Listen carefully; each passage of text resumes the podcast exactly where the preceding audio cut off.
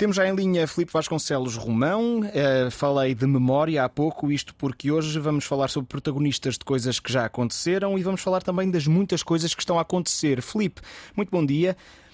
Um, a 18 de novembro, da última vez que falou aqui no Destacável, ainda Javier Milei não tinha vencido as eleições na Argentina e poucas sondagens previam que Geert Wilders pudesse ganhar as legislativas nos Países Baixos. Entretanto, estes dois candidatos de extrema-direita, creio que se pode dizer assim, um, acabaram por vencer nos seus países. Não terão os mesmos motivos estado na origem das suas vitórias, até porque os cenários económicos de Países Baixos e Argentina são bem diferentes. Mas o que é que representa para a Europa, por exemplo, esta vitória do Partido para a Liberdade de Geert Wilders nos Países Baixos? Olá, bom dia. Bem, é, é uma realidade à qual nos vamos habituando um pouco por toda, um pouco por toda a Europa, pelos vários países da União Europeia. Uh, no caso dos sistemas parlamentaristas como, e sistemas de partidos como o holandês, uh, em que não há um domínio claro e uma tendência para maiorias absolutas de um só partido, uh, o que temos é uma, uma três partidos ou coligações com posições muito, muito próximas umas das outras, o que acaba por fazer com que uh, conferir um certo grau de imprevisibilidade em relação uh, ao partido mais votado e àquele que acabará, líder do qual acabará ter, por ter a iniciativa uh, por começar as negociações para formar governo. E acaba por ser isso que aconteceu no caso, no caso da Holanda, no caso dos, dos Países Baixos, em que o partido, o partido de Wilders conseguiu obter essa, essa espécie de pole position na, na, nas eleições legislativas. Não obstante, a formação do governo acaba por não ser uma uma tarefa fácil também aqui, como de resto temos visto noutros países, nomeadamente também aqui em Espanha, aqui ao lado, um, eh, com Wilders já e o seu partido já envolvidos uh, em, alguns, uh, em algumas polémicas iniciais, com um escândalo a afetar o principal negociador desta, desta, desta primeira etapa, desta primeira etapa de tentativa de formação de governo. Mas aqui também também típico destes parlamentarismos com, com, com partidos, com uma grande polarização partidária, eh, os governos demoram a formar-se. Há, uma, há um prolongar uh, nestes, nestes sistemas uh, das, das negociações que podem por vezes levar a meses. No caso da Bélgica, até já chegou a ultrapassar quase um ano para formar, para formar governos,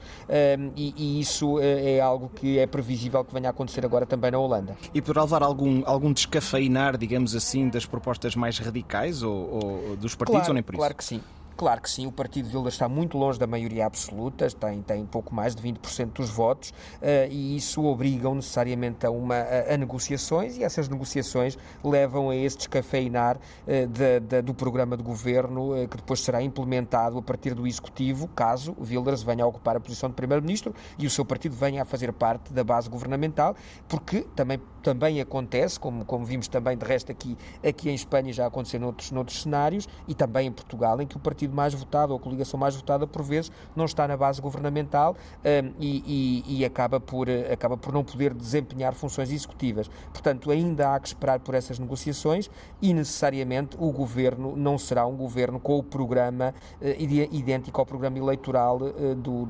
do, da direita radical ou da extrema-direita holandesa. Vamos, entanto, para outra latitude, também porque há propostas muito radicais da parte de Javier Milei, uh, mas uh, ele agora terá que ver como é que as consegue implementar ou se as implementa. Isso também envolve relações internacionais. Ainda recentemente ele foi uh, a Washington para tentar encontrar-se com Joe Biden. Acabou por não ser recebido pelo próprio presidente dos Estados Unidos da América. Como é que se lê esta visita de Milei a Washington?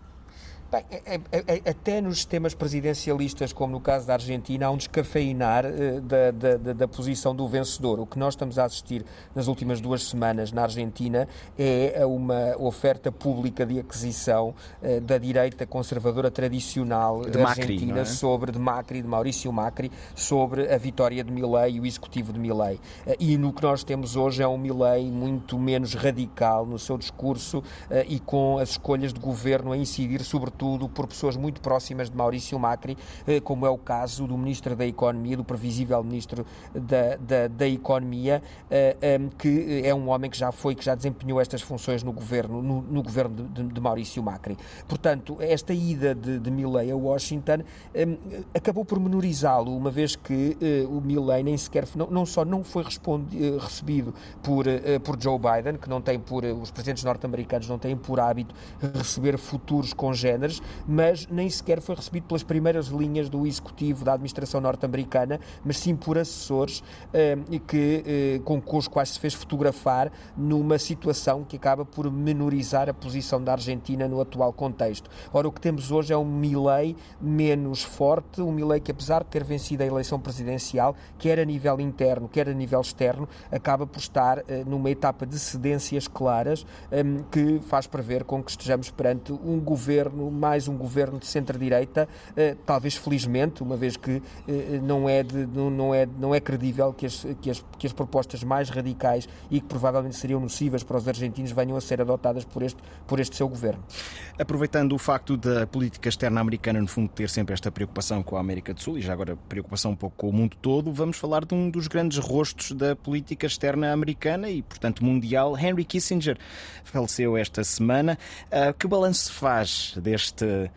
às vezes polémico, outras vezes nem tanto, secretário de Estado americano? Bem, é, é um balanço contraditório, eh, mas eh, é um balanço de um homem que estruturou eh, o século XX, a segunda metade do século XX, a política externa norte-americana na segunda metade do século XX, para o bem e para o mal. Foi um pragmático na gestão da Guerra Fria, ele desempenhou as funções de secretário de Estado e de conselheiro de defesa norte-americano, conselheiro de segurança, desculpe, de norte-americano,